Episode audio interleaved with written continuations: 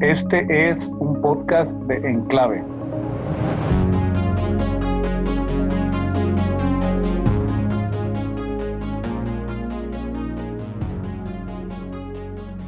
Muy buenas noches, amigos de Enclave. Bienvenidos nuevamente a otro podcast esta semana en Identidad de Enclave. Esta semana les traemos un nuevo tema. Este, les recomendamos los otros temas si no los han escuchado. Tenemos varios temas en Identidad en Clave. Esta noche tenemos el tema de la opresión a través de la religión y tenemos aquí a nuestros invitados especiales. Bienvenidos compañeros nuevamente. Sandro Anguiano, codirector de Enclave, y Esteban Machado, facilitador de jóvenes y de adultos también en Enclave. ¿Cómo están? Muy contento de estar aquí otra vez. Gracias por la invitación. Sí, Cintia, muchas gracias por la invitación nuevamente y me parece el tema muy, muy interesante. Gracias. Gracias a ustedes por acompañarnos esta noche. Y sí, el tema que les tenemos hoy preparados es un tema sumamente interesante, es un tema que hemos hablado bastante, es un tema que yo pienso que, que a todo mundo les va a interesar y pues no la voy a hacer más larga. Vamos a, empezar de una vez. Como les había mencionado, el tema es la opresión a través de la religión. Y, quería empezar con esta pregunta. ¿Qué es la opresión? ¿A qué se refieren con opresión realmente? ¿De qué estamos hablando? Cuando estamos hablando de opresión, estamos hablando de, dominio, de sumisión, bajo poder y control, bajo abuso de autoridad. Y en pocas palabras, yo creo que eso eso es lo que es opresión, eh, ya sea dada de el que tiene el poder y el control o, el más fuerte hacia el más débil. Pero siempre existe ¿no? esa parte importante que es el, dominio contra el ser humano, en este caso. Muchísimas gracias, Sandro. Y pues regresamos al tema, ¿no? Nuevamente, este, no sé si ya parecemos grabadora, pero nuevamente al tema del poder y el control. Vamos a estar hablando sobre, sobre el abuso de autoridad y más. Y pues para, para agregar a esto, ¿y a qué se refieren entonces este, con la opresión a través de la religión exactamente? Eh, ¿de, qué, ¿De qué es lo que estamos hablando? No sé si Sandro quiere agregar algo más.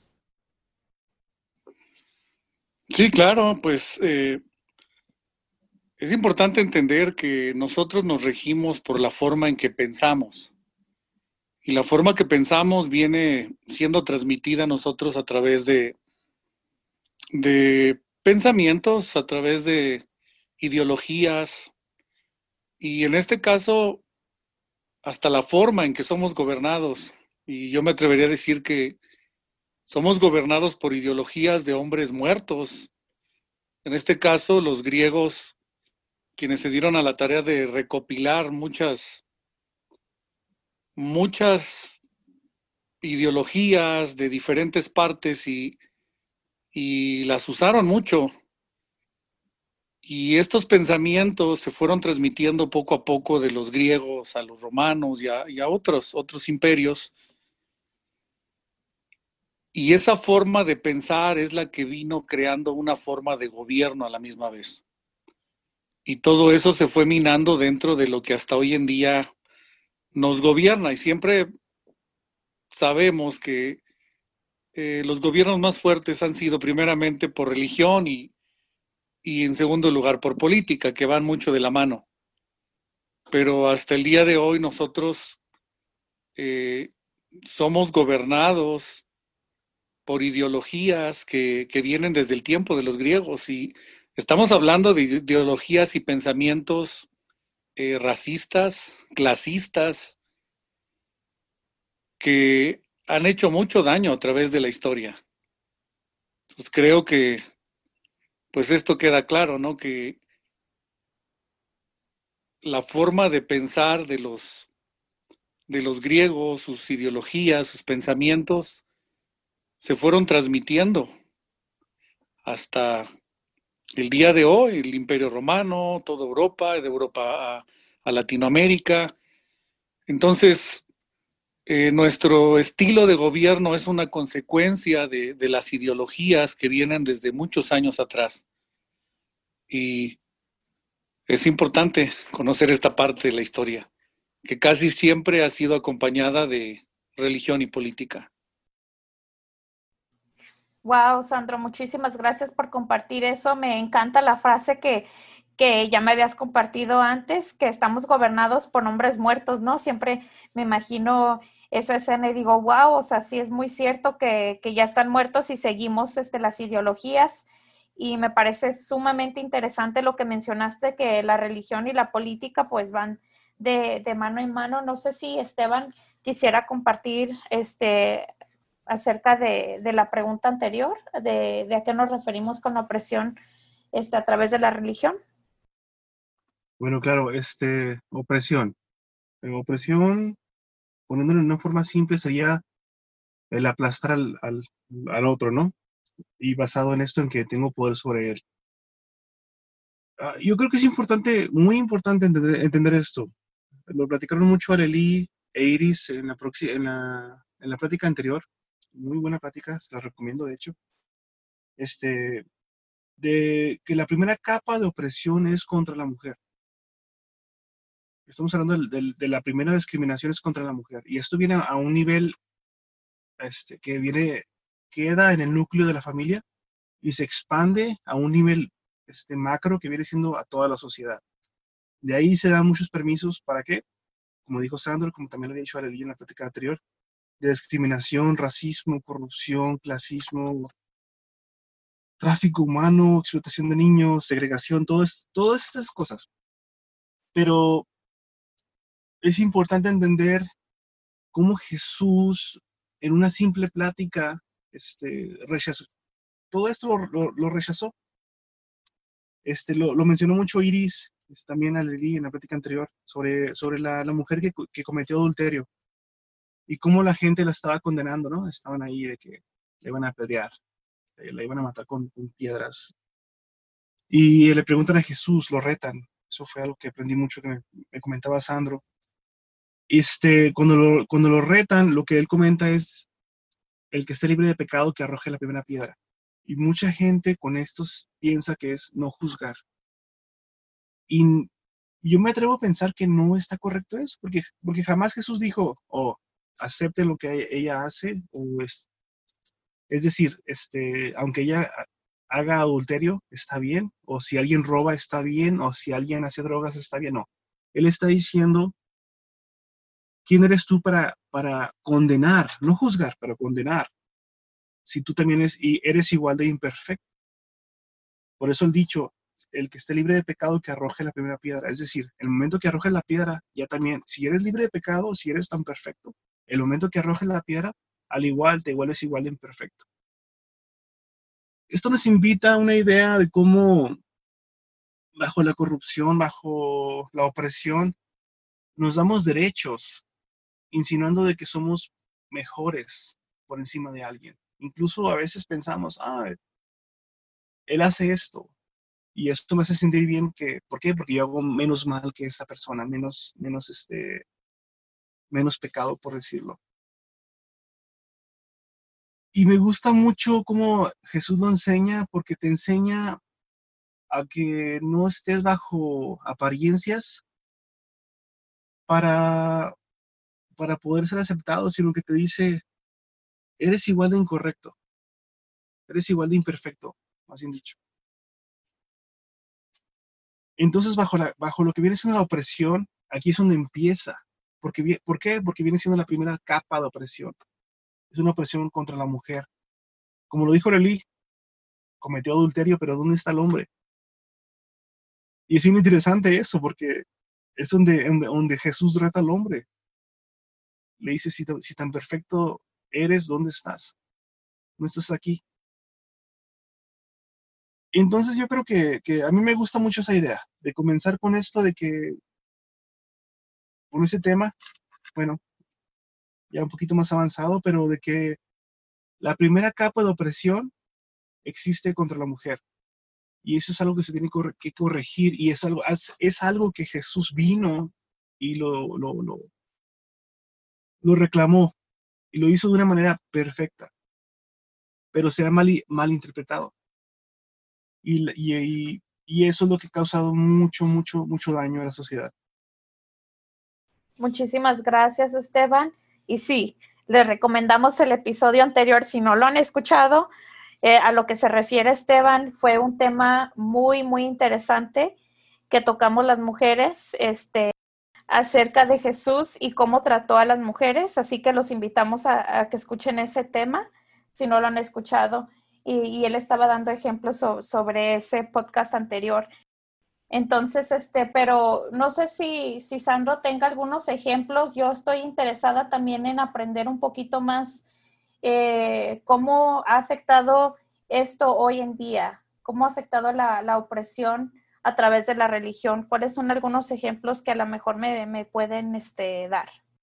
Sí, sí, sí, yo creo que hay, hay muchos ejemplos. Eh, eh, es importante mencionar a Jesús, ¿no? Porque Jesús nace en un entorno donde el imperio romano es, es quien gobierna y donde todas esas filosofías, esos pensamientos griegos son, son retomados por los romanos y los utilizan para, pues, para crear un imperio y fuerte y, y de esta manera llevar su gobierno, que es aplastar al débil. Eh, en ese momento Jesús surge y comienza a destruir ese, ese, esos pensamientos filosóficos, esas ideologías. Al punto que Jesús, una de las cosas que dice es, ama a tus enemigos. Esto es algo totalmente absurdo para las filosofías que nosotros conocemos. Otra, otra, otra cosa que dice Jesús es si, si te piden que, que, los lleves una milla, cosa que era muy común, que, que, era una ley que tenías que darle la ayuda a un soldado para llevarlo una milla, Jesús dice, no lo lleves una milla, llévalo dos millas. Como diciendo, si alguien necesita tu ayuda y te está oprimiendo, ayúdalo más de lo que él necesita. Para que tú no vayas a caer en, en ese sentimiento de, ser oprimido, sino hazle ver que tú estás dispuesto a ayudarle si es una necesidad. Eh, vemos a Jesús rompiendo la, la, cultura de racismo, ¿no? La cultura de, segregar incluso a los niños. Cuando están los niños queriendo escuchar a Jesús, eh, algunos de los discípulos de Jesús, sus alumnos comienzan a, a frenar a los niños y no, ustedes no pueden acercarse. Y Jesús los regaña públicamente. Les dice, dejen que los niños se acerquen a mí. Porque de ellos es el reino de los cielos, dándoles a entender que los niños tienen un corazón más noble, no están doctrinados, no, no están eh, contaminados con tantas filosofías y con tantos pensamientos de odio, de rencor, de racismo, de clasismo, y por esa razón Jesús dice esto, dejen que los niños vengan a mí, porque de ellos es el reino de los cielos. Eh, Jesús viene levantando a la mujer, dándole dignidad a la mujer. Jesús viene eh, sanando a toda persona que se encontraba, sin importar quién fuera, sin, sin juzgar, sin condenar. Eh, a Jesús se le criticaba porque sus mejores amigos eran, eran borrachos, eran, era gente gente que nosotros, si, si fuéramos religiosos, dijéramos, con ese ni te juntes, este drogadicto, esa prostituta, esos eran los mejores amigos de Jesús. Entonces todo esto comienza a destruir la forma de pensar eh, de manera eh, religiosa, tanto de los judíos, pero a la misma vez comienza a destruir los argumentos filosóficos de gobierno de los romanos, que era el imperio que tenía aplastado a los, a los judíos en ese entonces. Entonces Jesús comienza a compartir lo que es el gobierno, y ahí es donde viene esa parte interesantísima que dice una cita de la Biblia, de tal manera amó Dios al mundo. No significa la gente, significa el cosmos, significa el gobierno de la tierra. Dice, de tal manera amó Dios el gobierno de la tierra que dio a su Hijo unigénito y eso de hijo unigénito, pues es una palabra muy importante, porque Jesús viene representando alguien que restauró todo lo que el hombre había perdido. Y aquí entra una parte muy importante que cabe mencionar. Nosotros somos somos espíritus viviendo en cuerpos. No somos cuerpos con espíritus. En otras palabras, lo más importante del ser humano es entender que nosotros somos espíritus viviendo en cuerpos.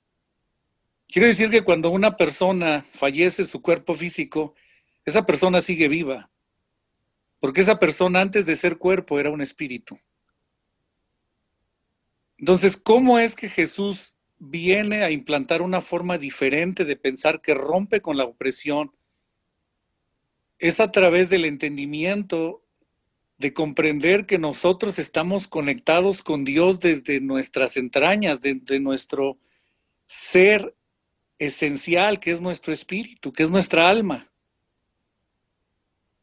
Entonces, hablando ya sobre lo que es la opresión religiosa, pues nosotros sabemos que el gobierno de esta tierra siempre ha utilizado todos los medios para dominar, pero, pero no las cosas que le fueron dadas al hombre para dominarlas, que es todos los recursos, sino el hombre ha querido dominar al hombre. Y ese ha sido el más grave error. Y obviamente que esto lo han tratado de hacer continuamente a través de la religión. Porque por naturaleza todo ser humano, por ser espiritual, tiene una tendencia a estar conectado con lo que es eterno, con lo que es divino, con lo que es sagrado. Y, por qué no decirlo, con lo que es religioso, que a veces esto confunde la religiosidad con lo que realmente es gobierno y reino. Entonces nosotros es difícil comprender gobierno de Jesús a través de religión, porque es más a través de un gobierno, y me atrevería a decir político o, o un reino de lo que ha sido un imperio. Es muy complicado que un religioso entienda lo que es gobierno, lo que es reino, porque no se puede mezclar un reino con religión. Por eso es que Jesús nunca se adhirió a ninguna religión, porque su gobierno no era un gobierno de religión. Su gobierno era recuperar lo que el hombre había perdido, que era la relación que tenía en el espíritu con Dios, su Padre. Entonces, al perder esto, el ser humano se apodera de la religión y ahorita lo podemos ver, ¿no? Por ejemplo, las religiones más grandes del mundo, que viene siendo la cristiana, la musulmana, siempre vemos nosotros ese, ese dominio sobre el ser humano, este, humillando a la mujer, controlando a la mujer, satanizando a la mujer, eh, siempre vemos privilegios, ¿no? Del blanco dominando al, negro, al moreno, al, nativo. Siempre vemos privilegios, ¿no? Del, europeo que conquista, del, blanco que conquista, que quiere tener el, el control, el poder por encima de, y sobre todo utilizando la religión. Entonces esto ya es muy viejo, ¿no? Y hoy en día lo quieren seguir retomando eh, países, países muy reconocidos, incluso históricamente, que están utilizando las religiones para gobernar eh, mundos, imperios nuevamente. Y todo muy sutilmente, pero ¿qué ha producido todo esto? Solamente ha producido guerras, eh, segregaciones, ha, ha, producido una confusión del ser humano y, el religioso sigue hablando mucho, ¿no? Sobre Jesús, pero de una manera religiosa, no, no realista. Cuando a Jesús le preguntaron, ¿y cuándo vas a regresar? Jesús dijo, yo no voy a regresar hasta que este mensaje sea llevado a todas las naciones. ¿Cuál es el mensaje? El mensaje es muy claro. Es el mensaje del reino, no el mensaje de una religión, no el mensaje del cielo, del infierno, sino es el mensaje del reino, del gobierno de Jesús en la tierra. Y esto fue lo que Jesús enseñó y, y ha sido muy complicado que la religión saque esto a flote. Por eso Jesús les hablaba muy fuerte a los religiosos, al punto que les dijo, ustedes ni entran al reino, ni dejan que las personas entren al reino de Dios. Por eso es que el reino de los cielos es, se, se, hace muy violento, porque la gente religiosa es la gente que más se opone al gobierno de Jesús. Y cuando hablo de gobierno de Jesús, no me refiero a un gobierno como el que nosotros estamos acostumbrados a ver, de abuso, de, de, dominio, de poder y control. Y, y, Dios por muchas ocasiones le dijo aún a los hebreos, al pueblo de Israel, les, les decía, vengan, preséntense delante de mí para que podamos hablar. Y la gente le decía a Moisés, no, no, no, no, tú ve y habla con Dios. Después dijeron más adelante, pues queremos un rey como los demás pueblos tienen rey.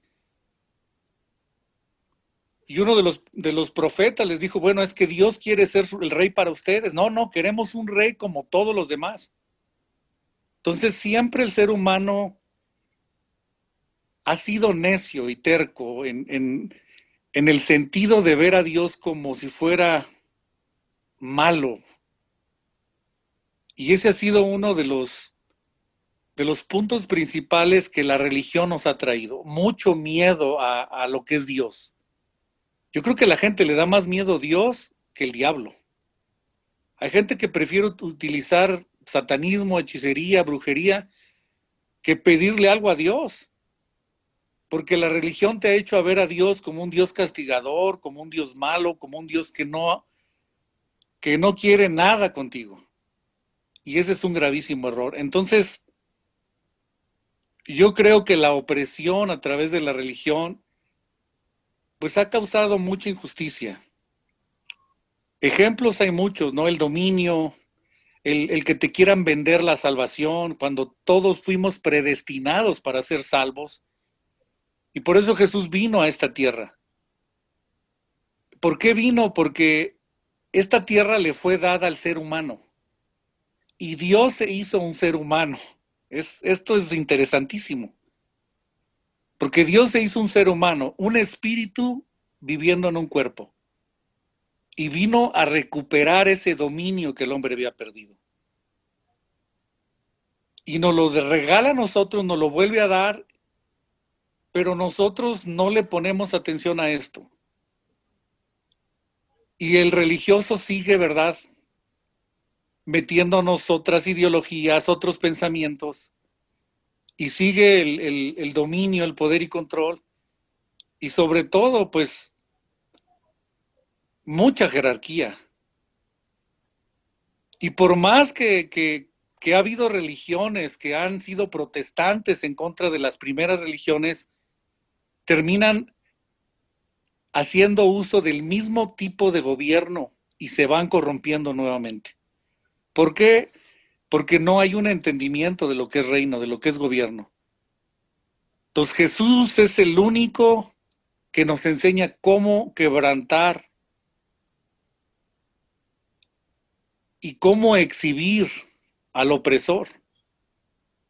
Por eso es que Jesús nunca le habló mal a una prostituta, a un borracho, a un ratero, pero sí les habló muy fuerte en presencia de toda la gente a los religiosos. Y si nosotros no creamos conciencia a los religiosos, nunca se van a dar cuenta muchos de ellos. Muchos sí saben, pero muchos no saben que ellos son parte de esto, que son opresores, que siguen un gobierno jerárquico que está oprimiendo y que ellos creen que están haciendo las cosas de forma correcta y han cerrado sus oídos a lo que Jesús vino a enseñar. Que el mensaje de Jesús es muy claro. Cambia tu manera de pensar y entiende lo que es gobierno desde una perspectiva de lo que es un reino, no una religión. Entonces, para un religioso es muy difícil. Jesús se, se, se, encontró con un religioso que lo fue a visitar de noche, llamado Nicodemo. Y este religioso, pues, recibió una lección muy grande cuando Jesús le dijo, tienes que nacer de nuevo. Dijo, olvídate de todo lo que sabes y tienes que comenzar de ceros.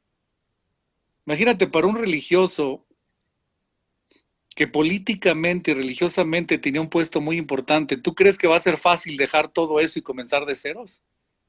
Para un religioso ahorita que tiene un sueldo en una congregación, en una iglesia, no es fácil comenzar de ceros. Pero el mensaje de Jesús es muy claro y es muy fuerte. Y ya ese tipo de, opresión tenemos que, que exhibirlo para crearle conciencia al opresor de que lo que está haciendo está totalmente erróneo. Hay mucha marginación contra, contra hombres, contra mujeres, porque no te vistes de cierta forma, porque no actúas de cierta forma, porque no te juntas con cierta gente, porque no estudias ciertas cosas.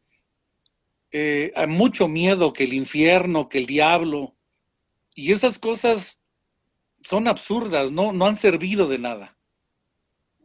Entonces yo creo que sí necesitamos acudirnos un poco y despegarnos de la religiosidad y abrir nuestro corazón y nuestros oídos a lo que es el gobierno de Jesús.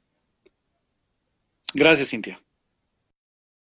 Muchísimas gracias, Sandro. Y pues yo quedé con la boca abierta, no sé qué decir después de que lo, lo, que nos acaba de compartir Sandro, el mensaje tan grande que estamos compartiendo con todos ustedes esta noche.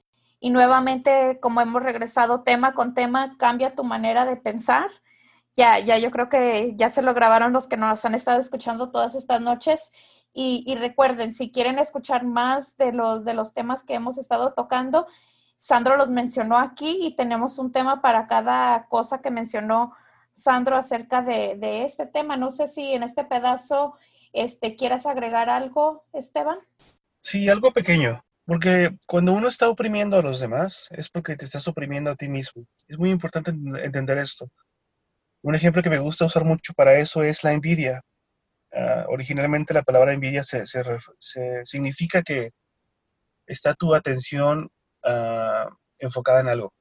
Eso, eso es la, la, lo que viene siendo la, definición original. Este, sin embargo, vienen en los, en los pecados capitales que, Dios asignó. Pero cuando ya lo, explica Dios, cuando ya lo pone en, esos, en esas este, asignaciones, se refiere a, un sentimiento malo o un sentimiento negativo, por decirlo, debajo, detrás de esa atención. Es decir, si tú miras a alguien que tiene ciertos este, talentos o logró una meta o, tiene un talento específico, en fin, tiene algo bueno, ah, ¿cuál es el sentimiento que viene detrás de él? Y esto lo, yo lo, estoy hablando de la opresión en un sentido más este, micro, más pequeño, para, poder eh, eh, entender un poquito lo que es el, a nivel más social, a nivel ya cuando tienes mucho poder. Y si el, sentimiento es negativo, ya sea de coraje, ya sea de frustración o incluso tristeza, incluso tristeza, eso te da a entender que tú te sientes por debajo de esa persona, como que no tengo la capacidad para lograrlo. So, por lo tanto, si eres una persona que se frustra y quieres que esa persona no, logre eso, lo quieres bajar a tu nivel, como diciéndolo, te bajo mi nivel porque yo no, yo no me siento capaz de subir a tu nivel. Eso ya te da a entender mucho, mucho del problema que está ya más personalmente contigo y de cómo te estás oprimiendo a ti mismo. Y eso se refleja mucho en la gente que es narcisista, en la gente que es este, aprovechada, la gente, los dichos que habíamos dicho antes, ah, de que el que no se aprovecha del otro es torpe, ¿no? Por decirlo. Ah, déjame recordarlo, es el de el que no tranza no avanza. y ahí te da a entender cómo, cómo, esa mentalidad pobre que tenemos, ¿por qué? Porque tienes una ausencia o estás, este, o te has olvidado de lo que es originalmente en ti, es sentirte que eres capaz. Y ahí se refleja en esa definición, envidia. Este, presta atención, pero por, con un sentimiento negativo. Entonces ya está en ti el problema, independientemente de lo que están haciendo los demás. Y eso refleja mucho lo que Jesús venía a decirnos. Es, decir, tú eres capaz, tú tienes todo, cuentas con todo. Pero como estamos ausentes de ese pensamiento, ¿qué hacemos? Estamos este, oprimiéndonos unos a los otros. ¿Por qué? Porque me oprimo a mí mismo porque no entiendo mi capacidad y pienso que la única forma de avanzar es aplastando a los demás. yo creo que eso va con, muchas cosas de las que mencionó Sandro, este, y sobre todo, pues obviamente, ¿no? Lo que Jesús venía a, romper, lo que viene siendo qué? Una opresión basada en una religión, una opresión basada en un, en un sistema que te dice qué hacer y que te dice que eres poco para que te obligue a, someterte. Y bueno, yo creo que eso es lo que quería compartir. Este, sí, un, ejemplo muy simple, la envidia, pero con el, con el sentido de lo que es, a final de cuentas, ya a nivel más macro, lo que es la, la opresión. Y sobre todo la opresión a través de la religión. Muchas gracias, Esteban, por compartir eso.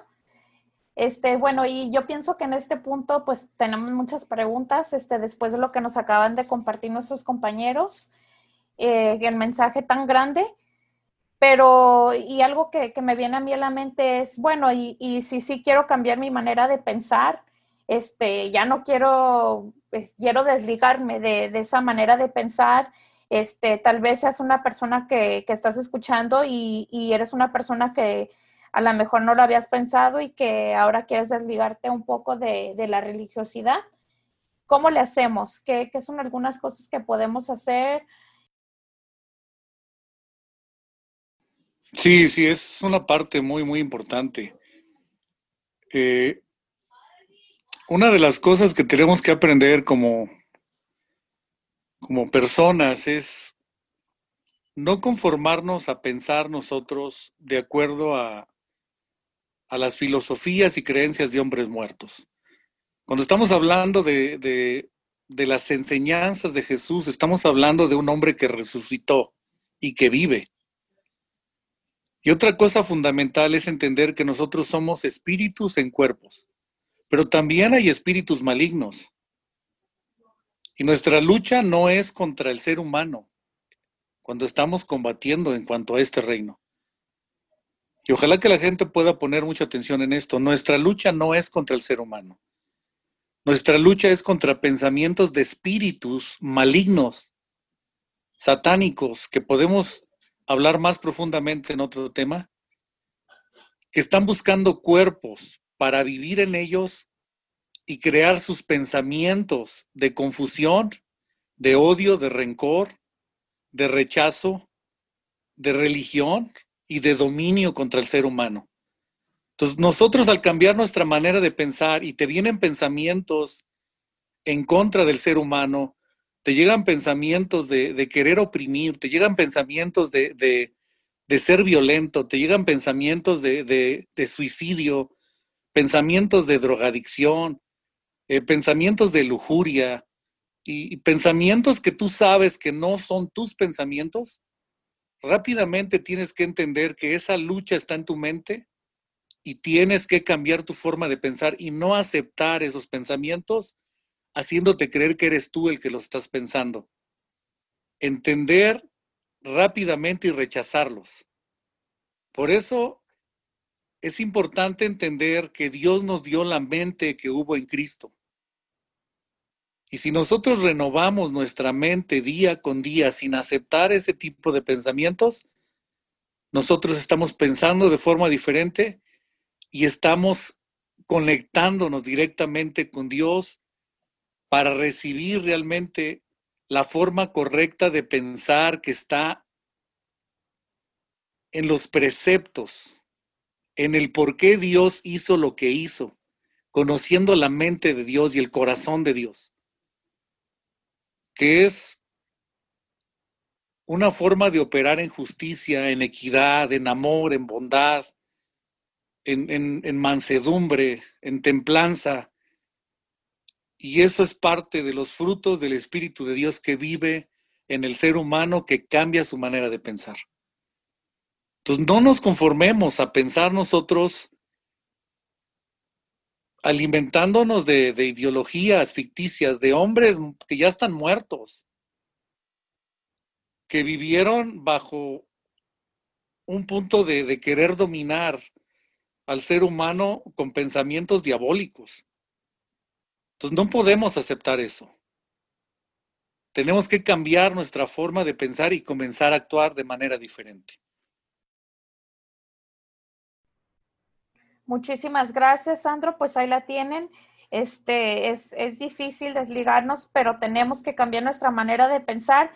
Y lo que dijo él, nuestra lucha no es contra el ser humano y, y, si les interesa ese tema que también dijo Sandro acerca de los espíritus que no son buenos y que, y que retoman nuestros cuerpos para este, hacer cosas malas, entonces este, déjenos saber y podemos hacer también otro um, podcast acerca de esto, otro, otro episodio acerca de este tema. Bueno, Cintia, por último me gustaría comentar esa historia conocida de Jesús cuando se encuentra con la mujer samaritana. Y pues la forma de pensar de esta mujer es que ella no valía nada, ¿no? El hecho de ir a mediodía al pozo, quizás ella ni siquiera quería encontrarse con nadie. Y sabemos que la razón es porque había tenido cinco maridos y el que tenía ahora, pues no era su marido. Y Jesús la descubre en cuanto a esto, pero sin juzgarla. Simplemente Jesús le dice, yo sé cuál es tu situación, pero no te, no te vengo a juzgar. Y esta mujer antes de que descubra que Jesús es el Mesías, ella le dice, cuando el Mesías venga, Él nos va a decir todas las cosas. Dice, porque ustedes los judíos, ustedes dicen que hay que adorar a Dios en Jerusalén, que es donde está, como si dijéramos hoy en día, es donde está el templo, donde está la iglesia. Y nosotros los samaritanos pues creemos que aquí en el Monte Santo, que fue donde hubo la aparición de Dios. Y Jesús le dice, no, estás equivocada. Dice, ni en Jerusalén ni en Samaria, ni en Jerusalén ni en el monte. Dice, Dios está buscando adoradores que le adoren en espíritu y en verdad. Y con eso Jesús rompe su, su forma de pensar de esta mujer religiosa que la condenaba, que la juzgaba, porque ella no se encontraba bien con nada. Aunque había tenido cinco maridos, ella se sentía infeliz. Estaba esperando que llegara el Mesías a hablarle de religión o hablarle de la adoración en el monte. Y Jesús le dice, no, es que eso no, no es así. Es tan fuerte el impacto que cambia su forma de pensar esta mujer y se va corriendo y es la primer mujer que podemos ver que, lleva el mensaje de Jesús a todo su pueblo. Y se viene toda la gente detrás de ella. Y pudiéramos decir que era una, una, una mujer de mala reputación. Pero las palabras que Jesús le da le hacen pensar de una manera diferente de sí misma. Esto cambia radicalmente la vida de esta mujer. Entonces esto es muy importante, ¿no? Porque hay gente que está esperando, este, no sé, encontrar el amor de su vida. Ya tuvo tres divorcios, cuatro divorcios, se sienten que no vale nada, que no son nada. Quizás están pensando que, que si van a la religión X van a encontrar algo bueno. Pero Jesús le cambia todo a esta mujer. Le dice, Dios está buscando adoradores que le adoren en espíritu y en verdad. ¿Por qué es que por qué es que el servicio es la adoración? ¿Y por qué tiene que ser de corazón? Porque si no lo haces el servicio de corazón, caes en la religiosidad, queriéndole pagar a Dios el favorcito. Yo creo que ahí es donde muchos nos equivocamos. Buscamos religión por querer pagar el favor. Y luego estamos compitiendo con los demás a ver quién es más religioso, a ver quién es más santo, a ver quién es más puro. Y no se trata de eso. No hay diferencia entre uno y otro. Incluso Jesús eh, les dice de forma tajante, ¿no? A los, a los religiosos, les dijo, bueno, yo vine a los enfermos, ustedes están sanos, los sanos no tienen necesidad de médico. Cuando en realidad los religiosos estaban pudriendo por dentro. Entonces a veces la gente no entiende realmente su realidad cuando, cuando ellos creen que por la religión son algo. esa es la gente que está más orillada a comprender que tiene la necesidad más grande de conectarse con Dios porque lo han querido lograr a través de la religión.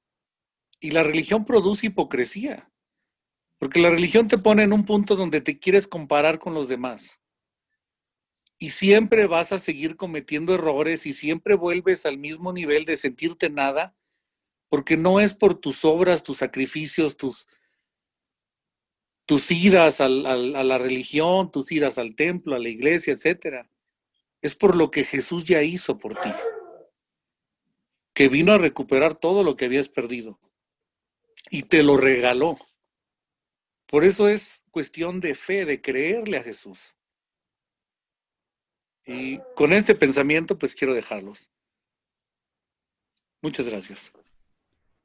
Pues muchísimas gracias ya, Sandro, por compartir ese mensaje tan grande y, nuevamente los dejamos con este mensaje esta noche.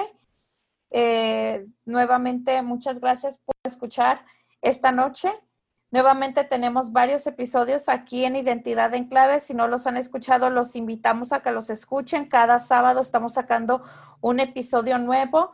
Como anunciamos la semana pasada, nuestras clases para padres van a empezar el 10 de septiembre. Eso lo vamos a estar publicando en nuestra página, que es enclavenm.org. Así que si les interesa este, conocer a nuestros facilitadores, en persona, ya que vamos a estar haciendo estas clases virtualmente. Inscríbanse. También tenemos redes sociales, Facebook en clave NM, Instagram en clave NM o YouTube en clave NM. Este, que descansen, que pasen muy buenas noches. Nuevamente, gracias compañeros por participar. Sí, muchas gracias a ti, Cintia. Buenas noches a todos los que están escuchando. Gracias a todos. Este, buenas noches. Esperemos que disfruten este, este podcast. Y al igual, recuerden que la clase de pares va a empezar el 10 de septiembre. Este, no se les olvide y yo se lo recomiendo. Este, esta clase la facilitan entre Iris, Sandro y Cintia y es muy, muy buena clase. Yo he asistido, so, espero que, que, que se apunten para estar ahí. Buenas noches. Este ha sido otro episodio de Identidad en Clave. Esperamos que lo disfruten.